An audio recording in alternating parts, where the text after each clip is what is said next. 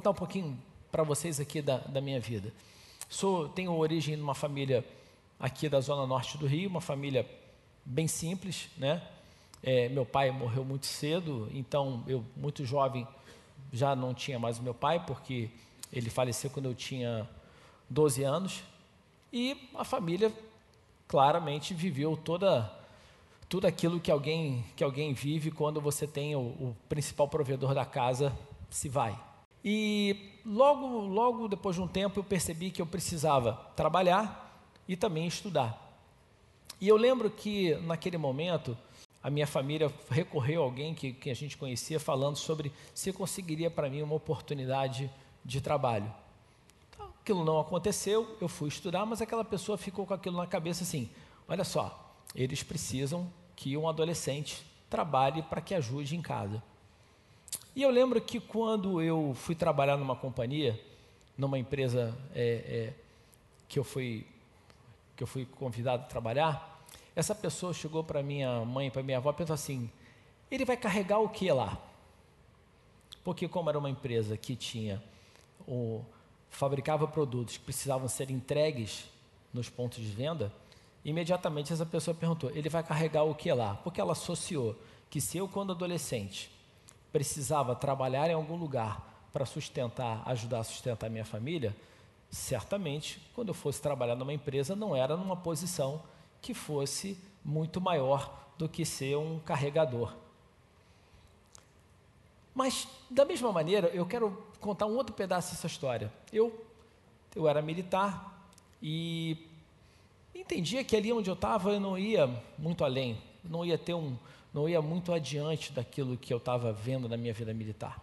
E um dia eu tomei a decisão de largar a vida militar e ir trabalhar nessa empresa. E eu lembro que minha avó falou assim para mim: meu filho, o que, que vai ser da sua vida agora?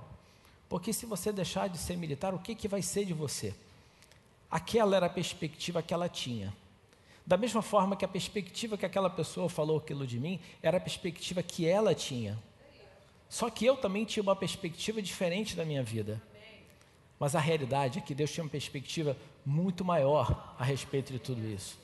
E eu lembro que quando falaram isso para mim, eu fiz a seguinte declaração: para assim, eu vou carregar sim, mas eu vou carregar essa empresa, porque eu vou me tornar um executivo dela. E essa empresa que na época era líder no seu segmento no Brasil, se transformou no líder na líder no seu segmento no mundo, hoje é a maior empresa do seu setor no mundo e dona de N outras companhias. E a partir dali eu enveredei pela vida corporativa. O curioso foi que eu entrei nessa empresa com 22 anos e com 26 anos de idade eu me transformei em sócio dela. Eu passei a fazer parte de um grupo de, de funcionários que eram acionistas da companhia, convidados pelo board da empresa. E entrei pela vida corporativa até o momento em que eu é, acabei me transformando em presidente de uma empresa. O curioso é que, é, no meu coração, eu comecei a entender que aquilo ali não era tudo o que eu queria. O que eu queria, na verdade, era cumprir o chamado de Deus para a minha vida. Era viver a minha vida a partir da perspectiva que Deus tinha, não da partir da perspectiva que eu fui construindo em função da minha vida, da minha história, do que diziam de mim, do que esperavam de mim e até mesmo do que eu queria provar para as pessoas. Essa é uma mudança de paradigma que começou a fazer parte da minha vida. Quando eu comecei a entender que eu tinha que viver a minha vida em função do que Deus via para mim, em função daquilo que Deus tinha de chamado para a minha vida. E o interessante é que um dia um, um, uma pessoa, um pastor falou para mim, Jorge, você quer te dizer que você não tem chamado pastoral. Você tem chamado para ser um, um cara que vai trabalhar na obra de Deus como um abençoador da obra de Deus. E depois eu pensei, engraçado, não é isso que Deus coloca no meu coração. E eu fui entender que aquela perspectiva que ele tinha também não tinha nada a ver com a perspectiva ministerial que Deus tinha para mim. E o fato é que a gente muitas vezes vê as pessoas vivendo vidas que são completamente direcionadas e guiadas por aquilo que os outros falam, por aquilo que, que as pessoas dizem a seu respeito, por aquilo que é colocado na sua mentalidade, ao invés de parar e falar assim: pai, o que você tem a dizer para mim? Qual é a tua direção para a minha vida? Qual é a perspectiva que você está definindo para a minha vida? Esse é um processo que a gente precisa entender. Por exemplo, Moisés, ele foi, ele era como um filho da filha de Faraó. Ele poderia ter vivido por um tempo toda aquela riqueza que ele tinha ali como filho da filha de Faraó, mas no momento que ele descobriu quem ele era, quando ele descobriu efetivamente quem ele era, ele abriu mão de tudo isso para viver com o povo dele. Ele falou assim: não, não, não, não, não, eu vou viver, eu sei, eu agora eu descobri quem eu sou. Por mais que eu esteja hoje numa situação que me mostre muito mais do que eu vou ter se eu for para aquilo no qual eu fui chamado, se eu for para as minhas verdadeiras origens, se eu for para aquilo que é, que é o meu local, eu prefiro estar ali do que estar num lugar que não é o lugar da vontade de Deus para a minha vida. Eu quero falar para você que muitas vezes você pode estar num lugar que agora é a vontade de Deus para a sua vida e amanhã não vai ser mais. Toda visão, ela tem um tempo e ela tem um local. Às vezes, uma visão que Deus colocou no seu coração para você estar num determinado local fazendo alguma coisa, ela tem o seu tempo. Vai chegar uma hora que ele vai falar: sai daqui e vai para lá. E a gente precisa entender isso. É assim que Deus ele opera e vive nas nossas vidas. O interessante é que o próprio Moisés teve uma, teve, viveu uma situação muito curiosa. Quando em Êxodo 6, 29, conta que Deus apareceu para ele e disse o seguinte para ele: Moisés, eu sou o Senhor. Eu agora, diga a Faraó, rei do Egito, tudo o que eu vou dizer para você. Olha a posição que Deus fala: Moisés, eu sou o Senhor. Vai lá e diz para Faraó, rei do Egito, Deus já se colocou da seguinte maneira: Eu sou Deus. Eu sou Todo-Poderoso, eu controlo tudo. Ele controla o Egito, mas eu controlo tudo. Então você vai lá e diz para ele o que eu estou te dizendo. E Moisés, cheio de temor, cheio de medo, cheio de preocupações, vira para Deus e fala o seguinte: Ó oh, Senhor, eu não tenho facilidade para falar. Como é que o rei vai me ouvir? Aí o que, que Deus faz? Deus vira para ele e fala assim: Olha, Moisés, eu vou fazer com que você seja como Deus para o rei. E Arão, o seu irmão, falará por você como um profeta. Você dirá a Arão tudo o que eu mandar, e ele falará com o rei, pedindo que deixe os israelitas saírem da terra dele. Mas eu vou fazer com que o rei fique teimoso e farei muitos milagres e coisas espantosas no Egito. E continua: o rei, o rei não vai ouvir vocês Porém, eu farei com que caia sobre ele um castigo terrível e levarei para fora do Egito os meus exércitos, isso é, o povo de Israel. Quando eu levantar a mão contra os egípcios e tirar do meio deles os israelitas, os egípcios ficarão sabendo que eu sou o Senhor. O que, é que ele falou assim? Moisés, não interessa a sua deficiência ou a sua incapacidade, interessa o que eu vou fazer, porque eu sou o Senhor. Você está pensando que a libertação vai ser fruto da sua habilidade ao falar, vai ser fruto do seu convencimento, vai ser fruto de quanto você vai influenciar ele através da sua eloquência? Não. Isso vai acontecer porque através daquilo que for declarado pela tua boca, eu vou realizar obras poderosas que vão assombrar o rei do Egito de tal maneira que eu vou mostrar para ele que é o seguinte: quem manda aqui sou eu, eu sou o Senhor. Essa é a verdade. Mas a posição de Moisés foi uma posição. Ah, e tem outra coisa importante, gente. Em nenhum momento Deus negou que ele tinha deficiência ao falar. Em nenhum momento ele falou assim: ó, não, Moisés, que é isso? Assim, não, não, Deus nem, nem entrou nesse aspecto, nem perdeu tempo discutindo com ele com relação a isso. Falou assim: Moisés, olha só, quem vai fazer esse negócio sou eu. Na verdade, o que Deus fez foi o seguinte: Rafa, chega aqui rapidinho. O que Deus fez com Moisés foi uma coisa muito interessante. Vou pegar aqui o Rafa como meu meu parceiro aqui, ó. Olha, Deus chegou para Moisés e falou assim: Rafa, você é o cara que eu vou usar para libertar o povo do Egito.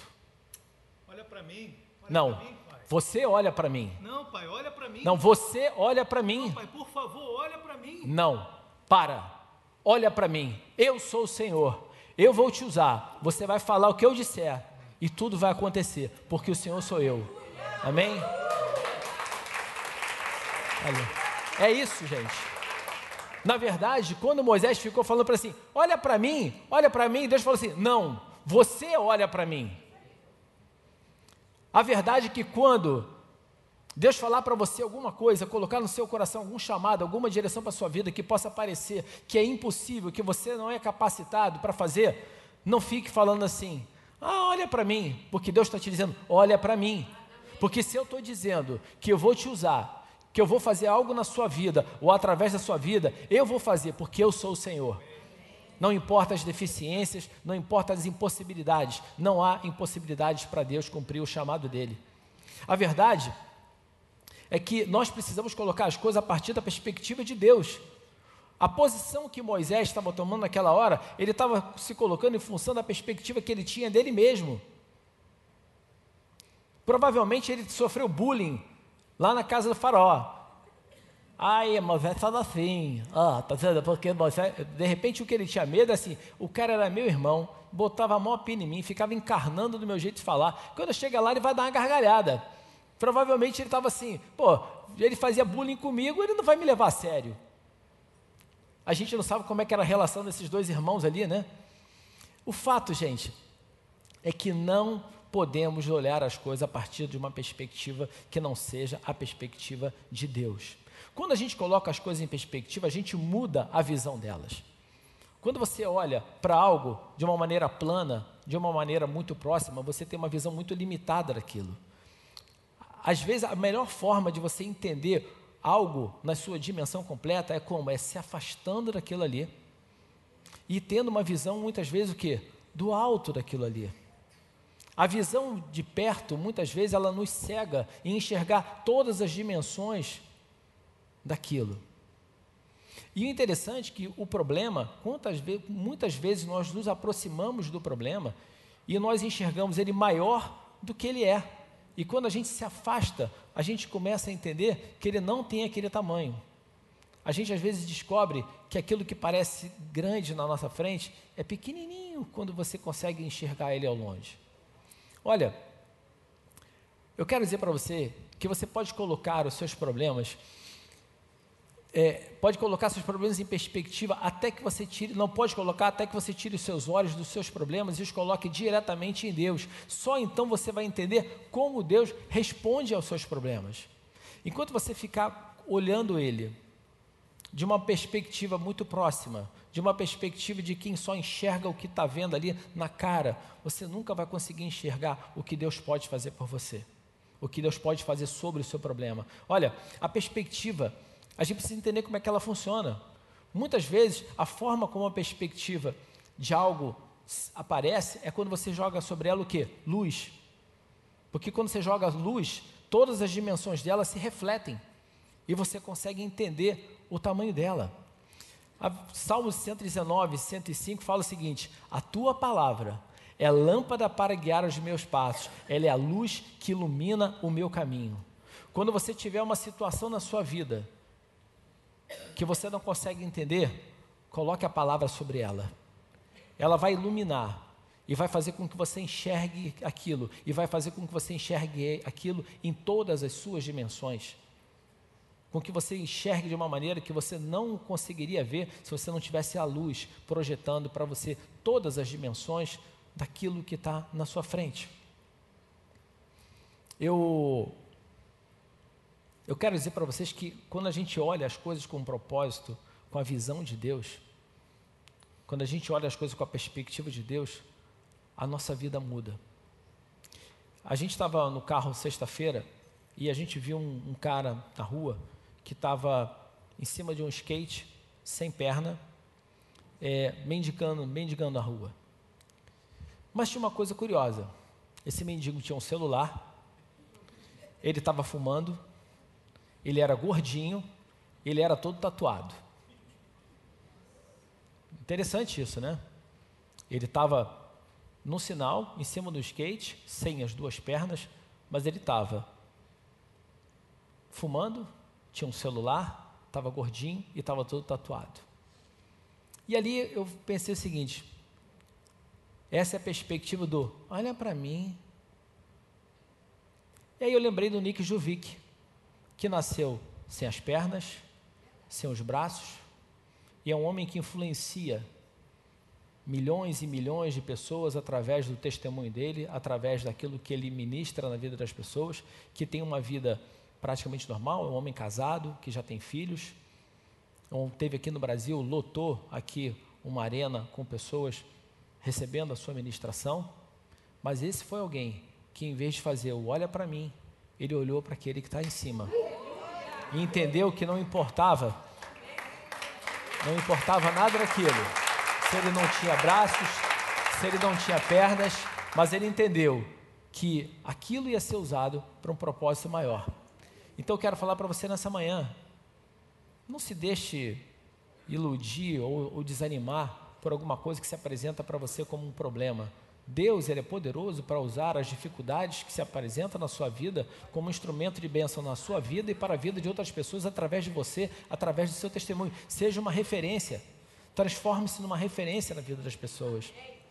Olha, um exemplo sobre referencial, sobre você olhar as coisas a partir da perspectiva de Deus, é o que aconteceu com o profeta Eliseu, está relatado em 2 Reis 6, de 8 a 23. A Bíblia conta que o rei da Síria estava muito chateado porque ele descobriu que tudo que ele planejava contra Israel não dava certo. Todas as tentativas que ele tinha de atrapalhar, de combater Israel, de, de preparar ciladas e armadilhas, não davam certo. Até um ponto que ele chegou, reuniu o seu, o seu comando e falou assim: gente, quem está me traindo? Quem é que está contando para o rei de Israel o que acontece? Até que um cara tomou coragem e falou assim: Rei, hey, não somos, nenhum de nós aqui está te traindo. Na verdade, o culpado disso é o profeta Eliseu, porque ele sabe tudo o que você fala. Deus revela para ele, o Deus de Israel revela para ele tudo o que você fala, até no teu quarto. Ele vai lá e conta para o rei de Israel, e aí todos os nossos planos, todas as nossas estratégias vão por água abaixo. E o rei fala: então é o seguinte, eu quero agora que vá um exército, que vá uma tropa lá, aonde ele está, e prenda esse cara agora. E essa tropa saiu, chegou à noite e cercou a cidade. Pela manhã, o assistente do profeta saiu da casa e de repente se deparou com aquele cenário. Ele levantou bem cedo e pela manhã, quando saía, viu que uma tropa com cavalos, carros de guerra havia cercado a cidade. Então ele exclamou: Ah, meu senhor, o que faremos? É o famoso: Olha para mim, e agora?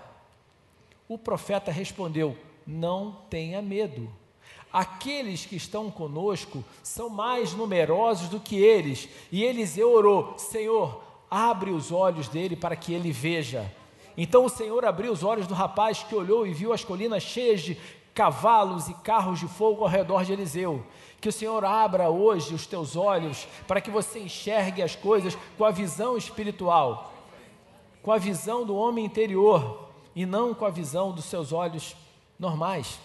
A grande realidade é que aqui você, nós temos um cenário claro de alguém que estava olhando algo com uma perspectiva natural e de alguém que estava olhando com uma perspectiva sobrenatural. O curioso é o seguinte: é que o moço do profeta, ele relatou algo que ele verdadeiramente viu, algo que ele estava vendo e que era uma realidade visível. Mas o profeta, na verdade, que nem foi lá fora e que nem foi olhar nada, ele estava olhando pela perspectiva de Deus. O que ele estava fazendo é que ele estava olhando uma realidade invisível, mas real, muito mais poderosa, porque ela era sobrenatural. Eu quero falar para você que o que é sobrenatural é real, não é visível, mas é real. Essa é uma abordagem completamente diferente. O que a, a, grande diferença ali foi que naquele momento, naquele momento o profeta disse que abram os seus olhos para que você veja aquilo que você não está vendo. Eu não tenho dúvida que nesse momento Jesus está presente aqui conosco. Eu não estou vendo, mas ele disse na palavra dele que onde tiverem dois ou mais reunidos em meu nome, ali eu estarei. Eu não tenho a menor dúvida que existe um, um, um, um, exército celestial ao nosso redor aqui nesse momento, nos protegendo, nos guardando. Eu não estou vendo, mas eu sei disso, porque a palavra de Deus diz que Deus coloca os anjos dele para nos guardar e nos proteger. Essa é uma realidade.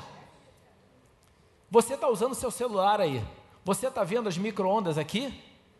Não, mas elas estão aqui. Você está transmitindo aí sua, as suas mensagens pelo WhatsApp, está recebendo aí fotos, etc., através de algo que existe, mas que você não vê, mas é real, porque isso está se materializando em algo que está dentro do seu telefone.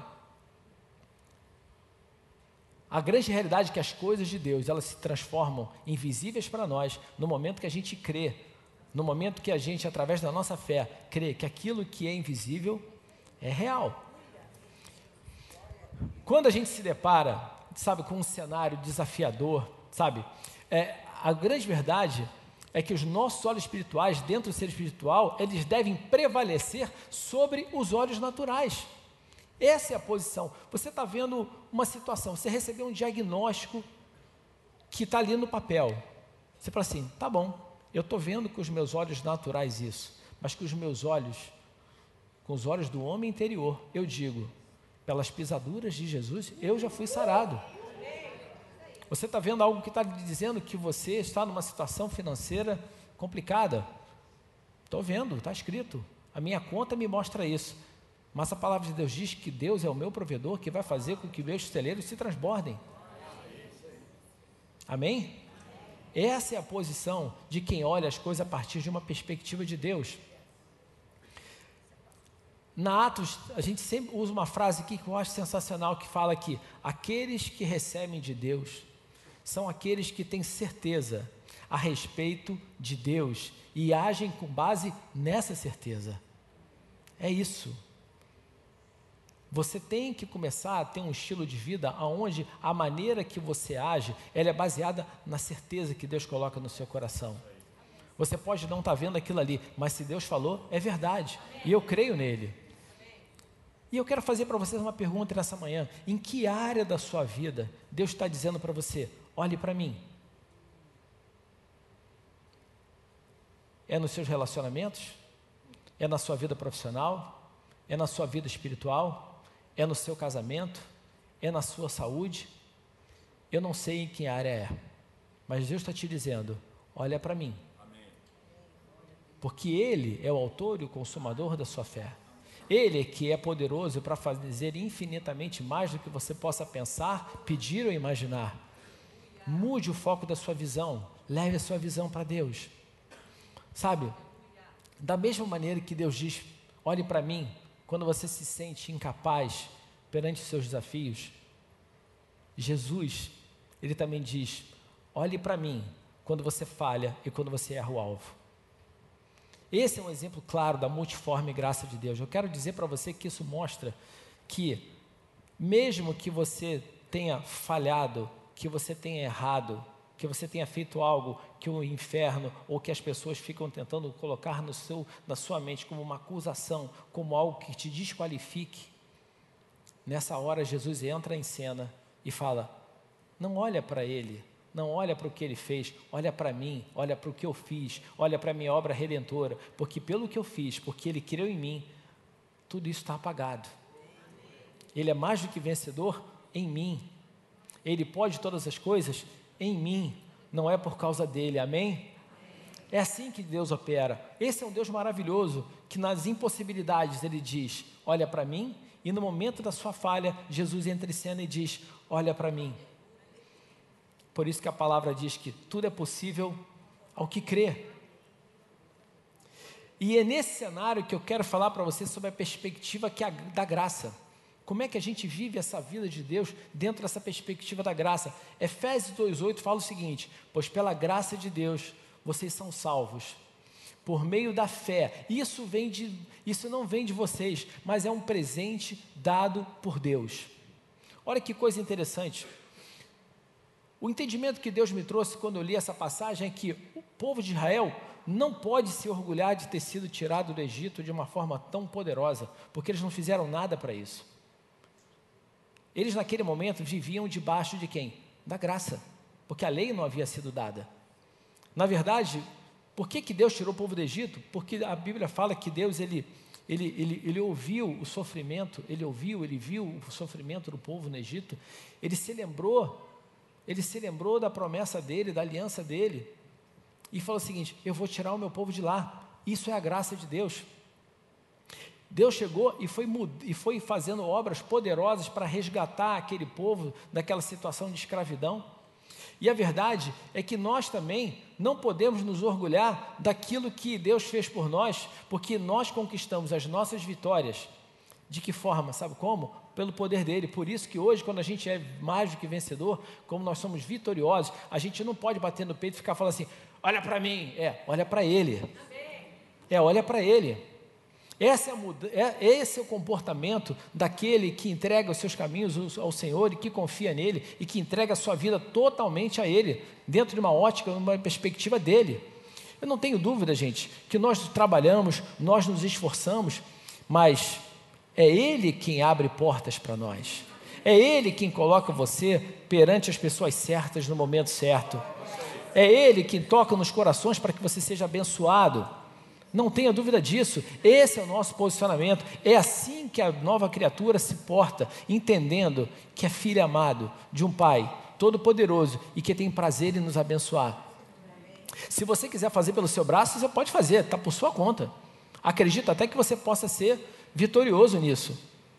Mas as consequências são suas. Da mesma forma que a gente sabe que você tem a liberdade de, de pecar, de fazer o que você quiser, você tem liberdade para isso agora, você tem que entender que vai haver consequências. Se você resolve fazer tudo do seu braço, você também pode fazer.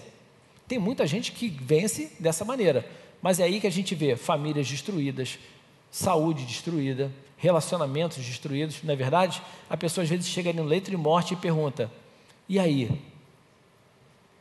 Eu não sei vocês, mas eu quero viver a plenitude da vida abundante que Deus tem para mim. Eu prefiro entregar os meus caminhos a Ele e confiar que Ele está trabalhando por mim, que a palavra de Deus fala que não existe, que nunca se viu um Deus como esse que trabalha para aqueles que nele descansam, para aqueles que nele esperam. Então, se você quer ver Deus trabalhar para você, descansa, descanse, entregue a sua vida a Ele. É assim que Deus faz.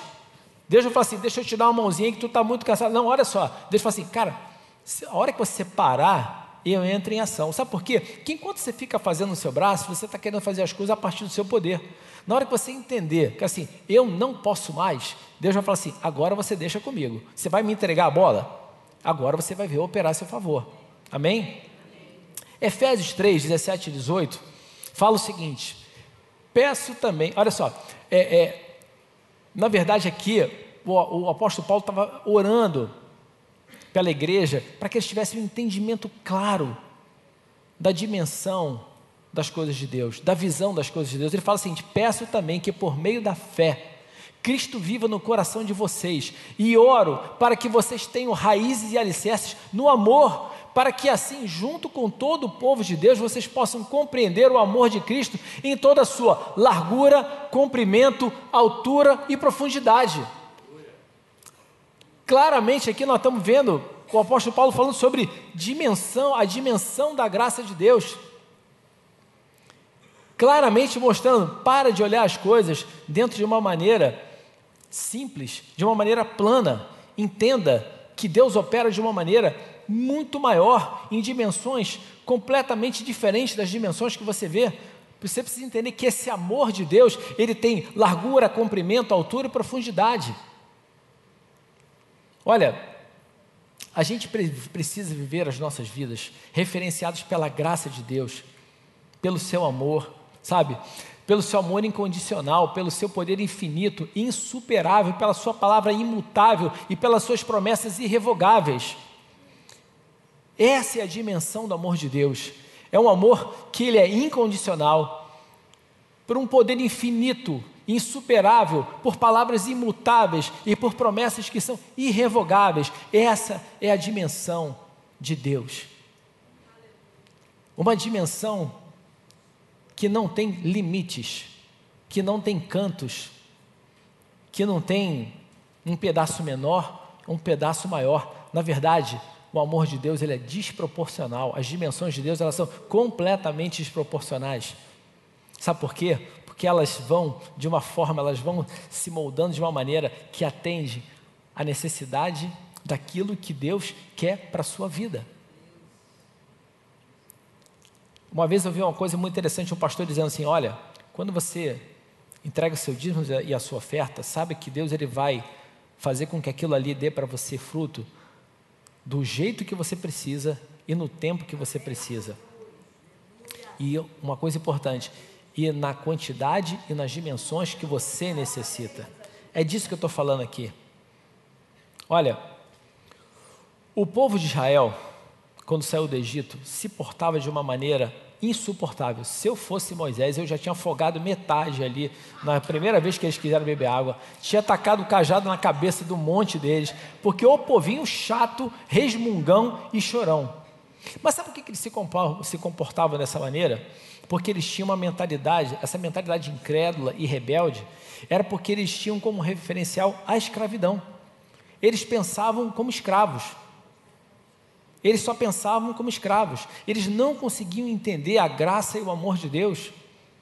Eles não o referencial era tão forte na vida deles que fazia com que, por mais que eles estivessem vendo e vivenciando tanto poder, tanto cuidado, tanto amor de Deus sobre a vida deles, mesmo assim, eles ficavam querendo voltar para o Egito, é que nem o porco que você lava ele, dá um banho nele, mas ele volta para a lama.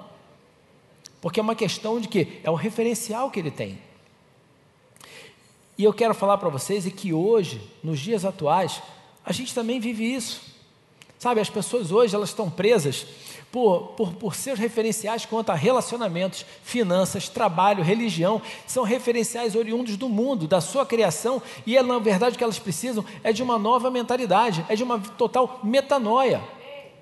Por isso que o Fragari fala sempre aqui: se você falaram para você que você ao chegar aqui você vai ter uma lavagem cerebral, quero te dizer uma coisa: você vai ter uma lavagem cerebral. Você precisa de uma lavagem cerebral. Na verdade, você precisa de uma lavagem do seu coração. Você precisa de um coração novo. Um coração dado pelo Pai. Você precisa mudar o seu referencial. O que ocorre hoje é que a gente vê as pessoas tomando decisões e posicionamentos que são oriundos da sua criação, são fruto do meio onde elas estão, porque elas se sentem pressionadas a agir daquela forma, porque fala assim: é essa a expectativa que as pessoas têm de mim. Eu vejo pessoas na vida corporativa, e eu vou falar que eu tenho bastante experiência a respeito disso, e, e, e até fazer um comentário, né? Eu, eu, eu, no outro dia, escrevi um, um texto falando sobre Walking Dead corporativo. Né? É verdade, de quantos mortos-vivos a gente tem. Pessoas que simplesmente caminham, caminham, caminham, caminham, caminham, mas elas não têm sentimentos, elas não têm visão, elas simplesmente elas andam. Da mesma forma, você tem pessoas que elas, dentro da, da, da, sua empresa, elas, elas largam do lado de fora os seus princípios, os seus, as suas crenças, entram dentro da empresa, se transformam em verdadeiros animais e depois saem, acham que podem vestir aquela roupa de novo. Ou você é ou você não é. Amém? Ou você é ou você não é. Mas é isso, mas sabe qual é a resposta? Não, mas essa é a expectativa que eles têm de mim. As pessoas esperam que eu seja dessa forma. Esperam que eu seja um cara implacável, Gente, implacável é fazer o que precisa ser feito no momento que tem que ser feito. Agora, dar a isso uma, proporção, dar a isso uma dimensão desproporcional, isso aí é falta de caráter. Isso aí é falta de amor. Porque você pode demitir uma pessoa, mas você pode fazer isso com dignidade. Você pode chamar a atenção de uma pessoa, mas você pode fazer isso com respeito. Você deve fazer isso com respeito. Essa é a verdade. Mas o que ocorre é por quê? Não, porque no momento que eu ajo dessa maneira, eu estou mostrando quem eu sou. Está mostrando quem você é. Está mostrando mesmo. Não tenha dúvida. Qualquer um que tenha uma visão um pouquinho mais clarificada vai entender quem você é. Mas o ponto é por isso que a gente precisa ter essa mudança. E isso é válido, inclusive, na vida, na vida espiritual. A gente precisa mudar esse nosso referencial, essa completa metanoia. O que eu quero, na verdade, dizer é que a gente precisa ter uma mudança de visão. Mudar de uma visão em tela plana para uma visão em 3D. Uma visão multidimensional. Mas as dimensões que eu estou falando é a dimensão do Pai, Todo-Poderoso que nos ama incondicionalmente a visão do Filho, que através da sua morte e ressurreição nos salvou para reinarmos com Ele em vida e também lá nos céus. E a visão do Espírito Santo que está em nós, sobre nós, e ele é a plenitude do poder de Deus operando em nós e através de nós. Há alguns, alguns meses atrás eu ministrei aqui sobre o Espírito Santo. E eu quis mostrar para as pessoas uma coisa muito simples: o Espírito Santo é Deus. Olha só, quando Jesus disse que estaria conosco, você tem que lembrar que Jesus ele subiu aos céus, está sentado à direita do Pai. Ele disse que ele ia para que viessem quem? O Consolador. O Consolador é o Espírito Santo, que é o Espírito de Deus, o Espírito do Messias, o Espírito do Filho. Toda, quando você olha todas as formas como o Espírito Santo é, ele é descrito dentro da palavra de Deus, elas mostram ele como Deus. Você tem um poder, o poder do Deus Todo-Poderoso, ele habita em você. Jesus disse que nós faríamos obras ainda maiores do que aquelas que ele fez, porque o Espírito Santo dele opera em nós, ele está em nós. Essa é a nossa realidade hoje. É assim que a gente tem que viver, é assim que a gente tem que tomar a, como, como definição de vida nesse momento. Por isso que não há nada impossível para você, não existem impossibilidades que possam fazer com que aquilo que Deus colocou no seu coração, que aquilo com que Ele planejou para a sua vida se torne realidade. Olha, eu quero que você se lembre de uma coisa. Parte crucial da batalha da fé é olhar para o visível versus crer no invisível. É isso. Por isso que a grande realidade é que a batalha espiritual, a principal batalha espiritual que nós vivemos, ela acontece dentro da nossa mente.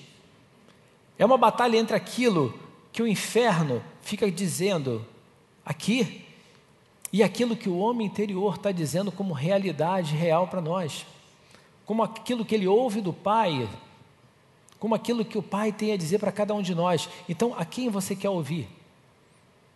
A gente precisa tomar uma decisão a respeito disso nas nossas vidas. Eu vou ouvir, eu vou ouvir o que o mundo está me dizendo, ou ouvir, ou ouvir o que o Pai está me dizendo. Essa é a principal batalha da fé.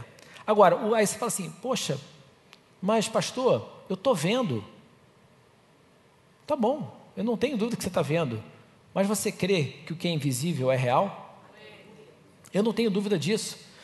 Na verdade, o que a gente está falando é o seguinte: nós estamos falando de uma realidade invisível, mas não inexistente.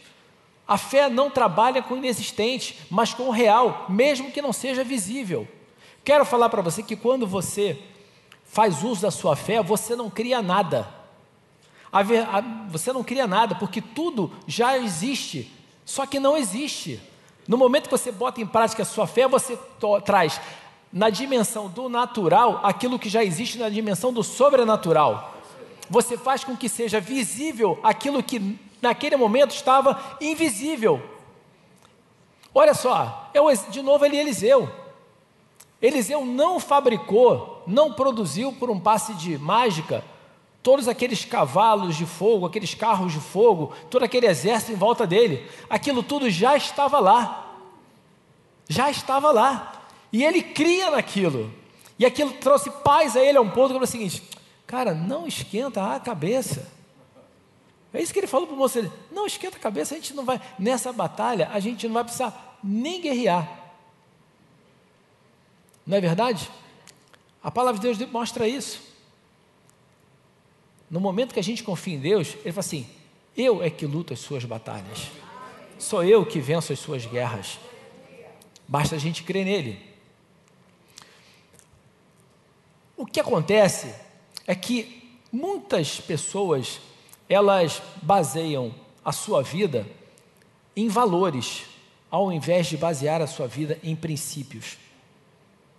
Existe uma diferença muito interessante entre princípios e valores, e o fato é que existe uma grande confusão sobre isso. As pessoas confundem como se isso fossem a mesma coisa, e não são. Elas não são, e isso faz uma diferença enorme na sua vida. E eu quero falar para vocês aqui sobre duas comparações, uma, uma explicação sobre o que, que são princípios e o que, que são valores. Os princípios, eles são imutáveis, eles são como uma bússola que sempre aponta para o norte. Já os valores são mutáveis, são como um mapa de uma cidade que se modifica conforme ela cresce ou ela evolui. Então, por exemplo, digamos que aqui nós temos uma cidade e aqui tem uma avenida. Então, hoje, essa, essa avenida, ela dá mão da esquerda para a direita. Em função do crescimento da cidade, em função da sua evolução, essa, agora essa avenida ela passou a dar mão da direita para a esquerda. Ou seja, isso é um valor. A mão para a qual aquela rua permite o tráfego é um valor que pode se mudar, que pode ser mudado em função dessa evolução. Agora, um princípio não muda, você não pode andar na contramão. O fato de você falar assim, ah, mas essa rua antigamente, ela era mão para cá, ela era mão para cá. Hoje você está vendo ali tem uma placa dizendo que a mão inverteu. Isso não te dá o direito de andar na contramão. A mão da rua muda, valor, mas você não pode andar na contramão, princípio. Amém? Isso tem, isso é assim que funciona, assim que deve funcionar a nossa vida, as nossas vidas. Eu baseio a minha vida em valores que são referências da sociedade atual? Ou eu baseio a minha vida em cima de princípios imutáveis? Amém? Quem norteia a minha vida? O que a nossa sociedade está dizendo agora? Ou que a palavra de Deus diz como verdade absoluta? Você norteia sua vida então em algo que se transforma? Ou você norteia sua vida em algo que é imutável? A verdade é, não matarás. Então, agora pode matar? Não. O pastor Fragari falou Deus, Jesus não falou o seguinte, ó, Jesus falou, aquele que não, aquele que roubava, né, não roube mais. A palavra de Deus fala isso, não roube. Isso é um princípio. Mas o problema é que a gente vê muito esse comportamento. Ah, não, mas agora isso aí está permitido. A sociedade atual aceita essas coisas. E é nessa brincadeirinha que o lixinho do inferno vai entrando na sua mente e vai tomando conta de você, e quando você vai ver, você está completamente contaminado por esse veneno. Na verdade, a gente tem um antídoto, claro, que é a palavra. Olha só, Satanás tentou convencer Jesus de que era. Ah, você pode transformar esse, essas pedras em pães. Mas Jesus respondeu para ele: Não, não, a palavra diz isso. Ele pegou a palavra e imediatamente ele refutou tudo aquilo que estava sendo dito por Satanás, o que? Usando a palavra, porque ele estava baseado em princípios que são imutáveis. E, eu, e o fato é esse: o que é imutável é a palavra de Deus, porque ela sim, ela é uma verdade constante, pois é a palavra de Deus, ela é. Da mesma forma que a gente vê Deus se apresentando na Bíblia como eu sou, porque Ele é, a palavra de Deus, ela é, porque a palavra de Deus é Deus. Jesus, ele é a palavra de Deus, então ela é. Então eu quero falar uma coisa para você. A palavra de Deus, ela não vai se moldar à sociedade. A sociedade que tem que se moldar à palavra de Deus. A gente não pode confundir a forma como a gente faz um culto aqui de uma maneira mais moderna, de uma maneira adequada ao nosso momento atual com você querer adaptar o que se fala aqui ao que a sociedade quer ouvir. O fato é, nós estamos aqui para, fazer, para falar verdades absolutas e imutáveis, embora num ambiente mais moderno, usando roupas mais modernas e usando uma linguagem mais normal. Mas a verdade que a gente está falando aqui, ela não muda e não vai mudar. Por isso você não pode querer adequar o seu comportamento e as suas atitudes ao ambiente que você está. Então, ó, não racionalize em torno das circunstâncias ou do ambiente de forma a justificar a sua posição ou seu posicionamento. Você deve estar firmado em seus princípios, em sua crença, independentemente de onde você está, do que você esteja enfrentando ou do como agem com você. Jesus falou o seguinte, cara, se querem que você ande uma milha, anda duas. Esse é um princípio assim, não importa o que fizeram comigo, eu vou fazer aquilo que Deus está me dizendo para fazer. Esse é o posicionamento de quem anda debaixo da visão de Deus. Olha, Efésios 4, de 17 a 24 diz: Portanto, em nome do Senhor, eu digo e insisto no seguinte: não vivam mais como os pagãos, pois o pensamento deles não tem valor e a mente deles está na escuridão. Olha só, a gente não pode nortear a nossa vida baseada naquilo que as pessoas que estão no mundo estão dizendo para a gente que é certo. Porque eles, na verdade, eles estão onde? Eles estão na escuridão. Os pensamentos deles, o pensamento deles não tem valor. Você prefere tomar decisões orientados por alguém que fala coisas que não têm valor nenhum, que vem das trevas, ou você prefere tomar decisões na sua vida baseado naquilo que vem do alto, naquilo que é uma verdade absoluta, por mais que você não esteja vendo na sua vida? E ele continua: eles não têm parte na vida que Deus dá, porque são completamente ignorantes e teimosos. Olha, aqui fala uma coisa sobre incredulidade. Às vezes a gente pensa que o incrédulo é aquele que nunca ouviu a palavra de Deus. Na verdade, o incrédulo é aquele que ouviu e não aceitou. Esse é o incrédulo. A gente tem que. E aqui é o que ele fala: esses são o quê? São os teimosos. Eles se tornam ignorantes e teimosos porque eles não quiseram ouvir porque não quiser aceitar aquilo que Deus está falando. Então você quer nortear a sua vida baseado em quem crê ou em quem ouviu e não creu? Olha, eles perderam toda a vergonha e se entregaram totalmente aos vícios. Eles não têm nenhum controle e fazem todo tipo de coisa indecente. Mas não foi essa a maneira de viver, de viver que vocês aprenderam como seguidores de Cristo. Com certeza vocês ouviram falar dele e, como seus seguidores, aprenderam a verdade que está em Jesus. O seu referencial é Jesus. A gente tem que viver uma vida baseada nele como nosso referencial. É como Paulo falou: sejam imitadores de mim, como eu sou de Cristo. Paulo falou: olha, eu olho para ele.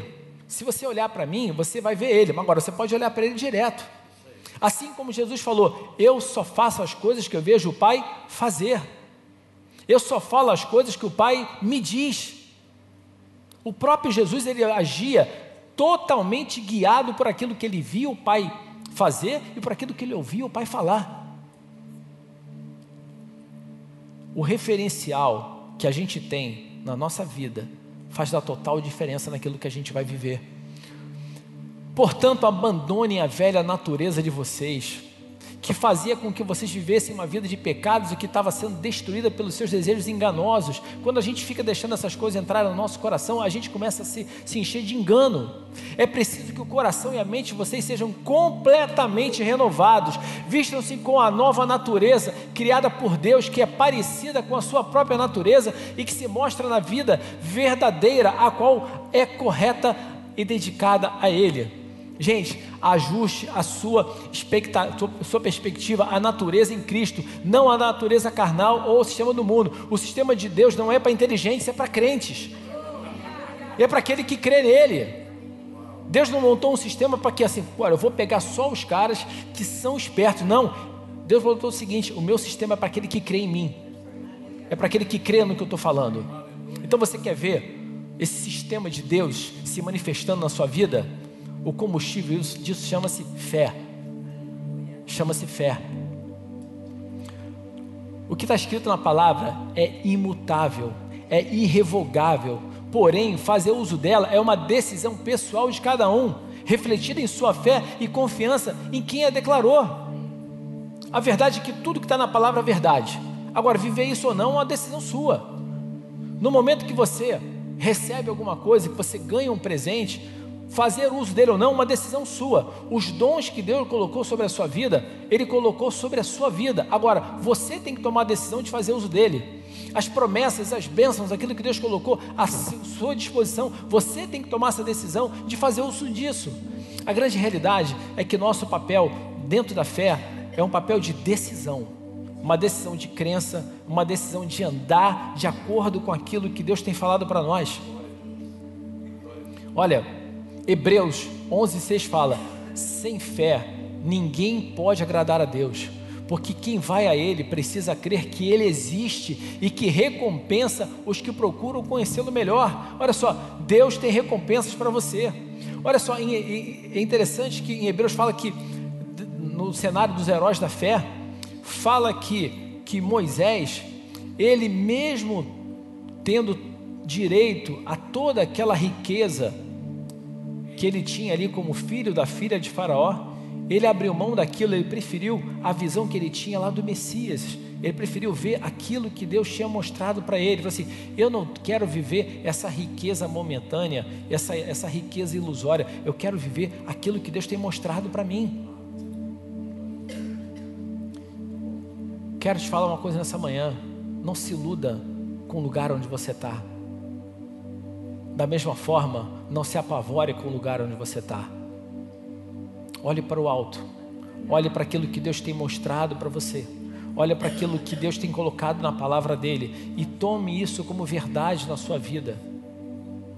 Mude a perspectiva através do qual você está olhando as coisas. Olha, o exemplo de Lázaro é muito interessante, porque Lázaro estava doente. Jesus falou assim: vamos para lá, vamos vamos porque Lázaro está doente. E quando chegou, Maria e Marta falaram assim: Senhor, se você tivesse chegado antes, nosso irmão não teria morrido. Porque elas estavam olhando para Jesus com a perspectiva da cura. Mas na verdade, Jesus olhou para aquela situação com a perspectiva da ressurreição. O que isso nos ensina é que você não deve superestimar o seu problema subestimando a forma como Deus vai resolver ele. Essa é a verdade.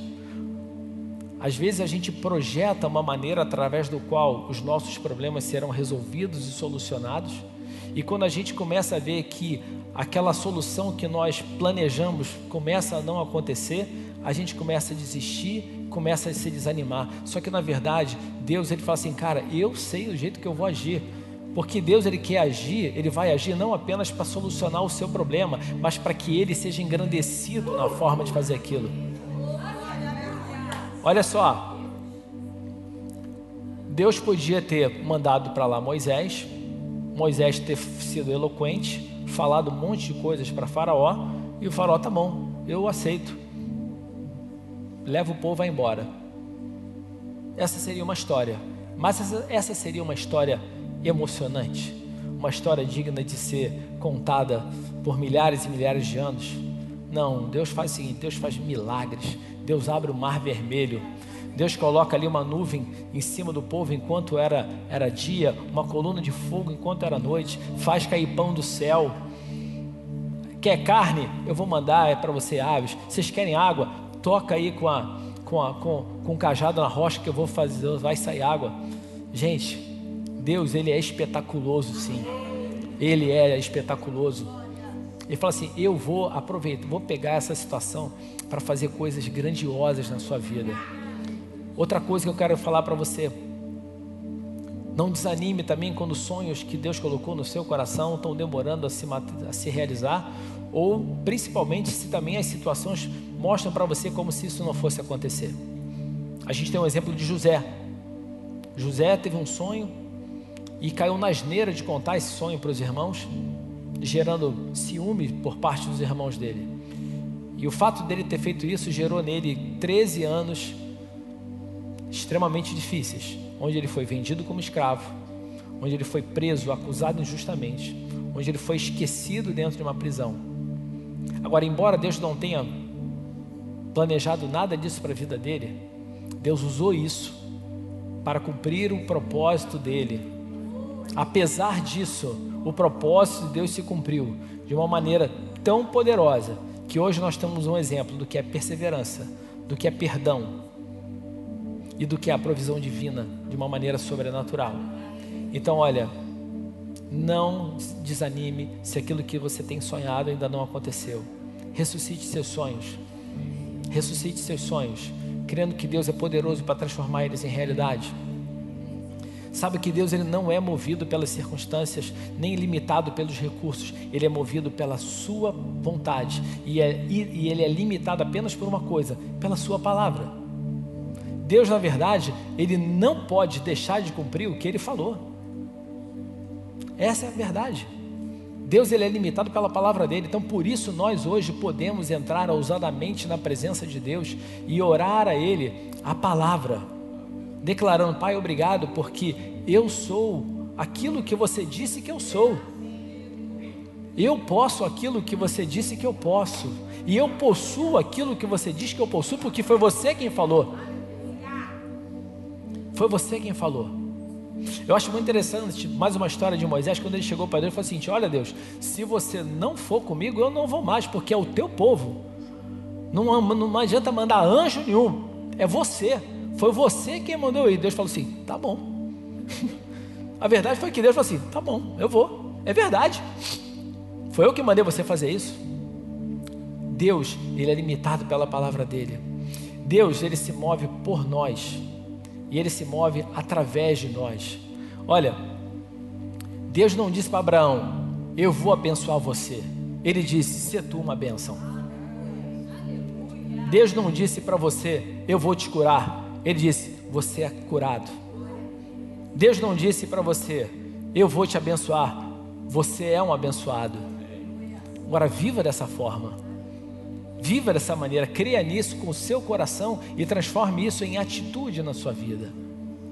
Olha, não busque alcançar o que se apresenta para você como possível, mas tenha coragem de ir na direção do impossível que Deus colocou em seu coração, na direção das promessas dele. Não fique limitado por aquilo que está aparecendo para você nesse momento agora, como é, é até aqui que eu posso ir.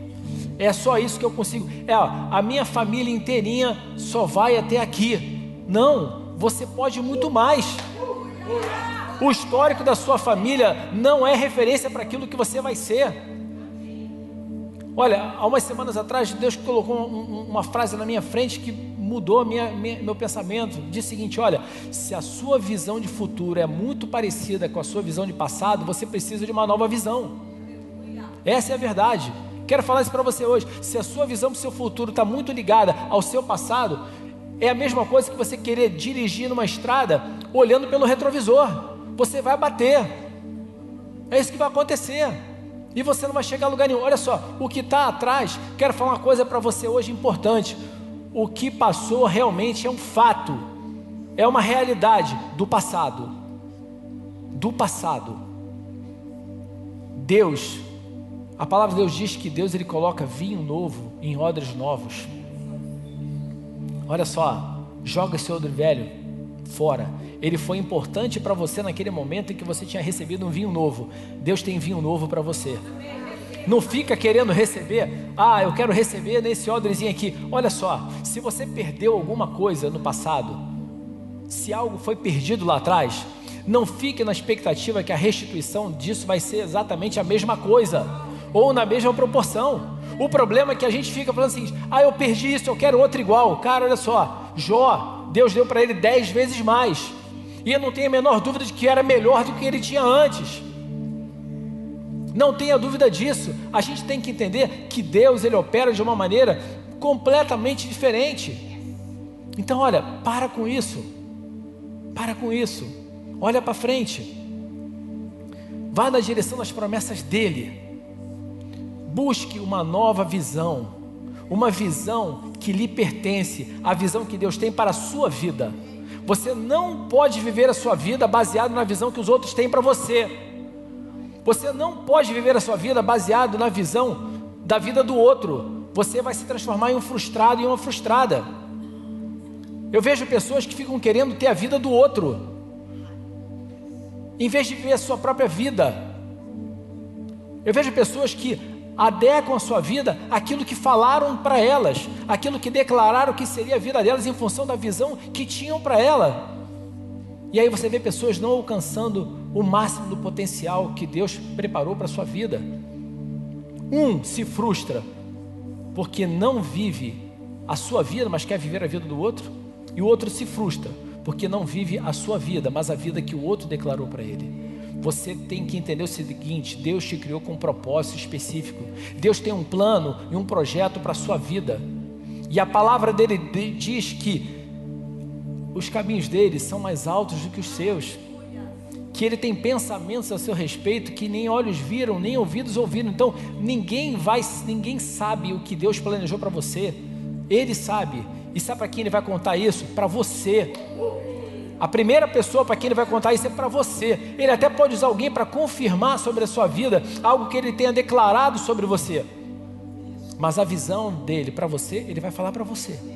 Então, nesse momento, mude a sua mentalidade. Viva o melhor de Deus para a sua vida. Pare de viver uma vida baseada na perspectiva que os outros têm para você, ou na perspectiva que você tem visto das suas limitações, dos seus problemas, e viva uma vida agora baseada na perspectiva de Deus para você, porque Ele é o seu Criador. Filipenses 1,6 fala: Pois eu estou certo de que Deus, que começou esse bom trabalho na vida de vocês, vai continuá-lo até que ele esteja completo no dia de Jesus Cristo. Então, olha o seguinte: não se apavore nem desista porque está demorando. Sabe por quê? Porque Deus termina o que ele começa. Essa é a verdade. Aquilo que ele planejou para a tua vida, ele vai terminar.